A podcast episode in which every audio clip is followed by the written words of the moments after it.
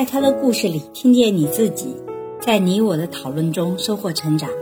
你好啊，我是沈一斐。昨天我们一起听的故事呢，是青春期的霸凌折磨了他整整三十年。这是一个关于创伤的故事。故事中的表妹的人生际遇真的是让人非常的痛心啊！实际上，表妹所面对的很多的这个创伤，实际上它完全是人为的创伤，所以这是我在听的时候觉得特别遗憾的地方。那你会发现在这个里面有两个部分是我们父母其实做的比较有欠缺的地方。第一个呢是他的父母情感教育比较缺失。这个表妹在过去的人生里面，虽然她没有遭受所谓我们常规意义上的家庭暴力，可是呢，语言的伤害、这种漠视以及不受肯定，其实对这个孩子是造成了很大的一个心理的压力、毅力以及对归属感的一个怀疑。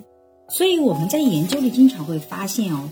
孩子是否成功跟父母没有多大的关系，但是孩子是不是有问题，常常是跟父母有很大的关系。所以我经常开玩笑说，父母把孩子扶上马送一程的能力非常有限，是把他拉下马的能力是非常强大的。那么在这个过程中，由于在学校里面。也没有得到同样的情感教育，你会发现老师也是打压型的，而在孩子碰到老师打压的情况下，父母也没有站在孩子的这一面，这就使得整个表妹在小时候的整个的成长过程中是处在孤立无援的，没有得到肯定的，对自己是双重否定的情况下，所以大家可以想象，这是一个极其自卑，会觉得自己有问题的孩子。而除了情感教育的缺失，还有一块很重要的缺失就是。比较普遍的青少年生理教育的缺失，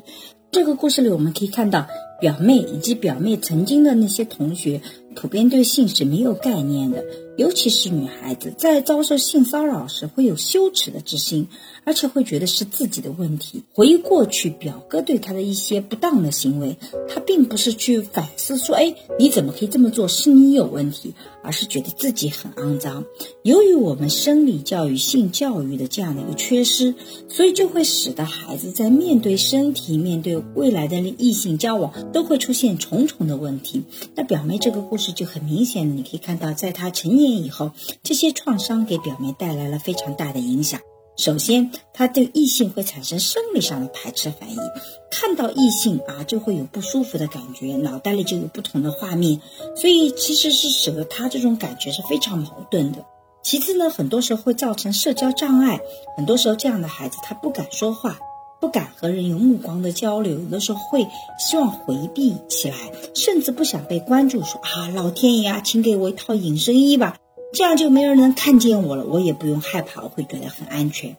那这些创伤其实都会使得他在未来的人生里面，其实这个生活就会走到恶性循环，他越来越封闭自己，但是他面对的压力却是越来越大，然后他对自我的否定越是越来越强，这样要走出去就非常的艰难。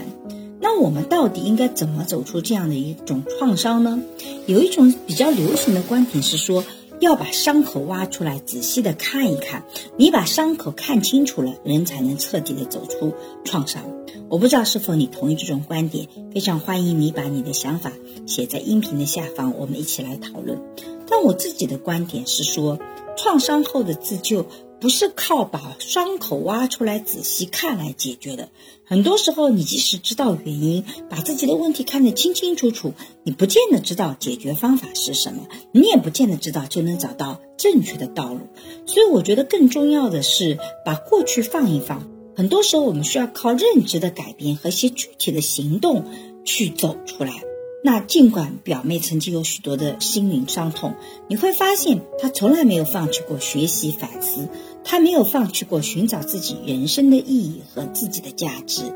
我觉得比较好的是，第一个，他既一直在努力自救，寻找专业的心理咨询。阅读大量的相关书籍，使得他在日常生活中不能获得的力量从书籍里获得。第二个，面对不幸福的甚至病态的婚姻，他有结束的勇气；对不符合自己的两性关系，他有走出来的勇气。我觉得这些都是他在具体做，而不是去回应自己原来的伤口。我觉得这点是特别重要的。那第三个呢，很重要，他是反思自己的教师事业不断的精进。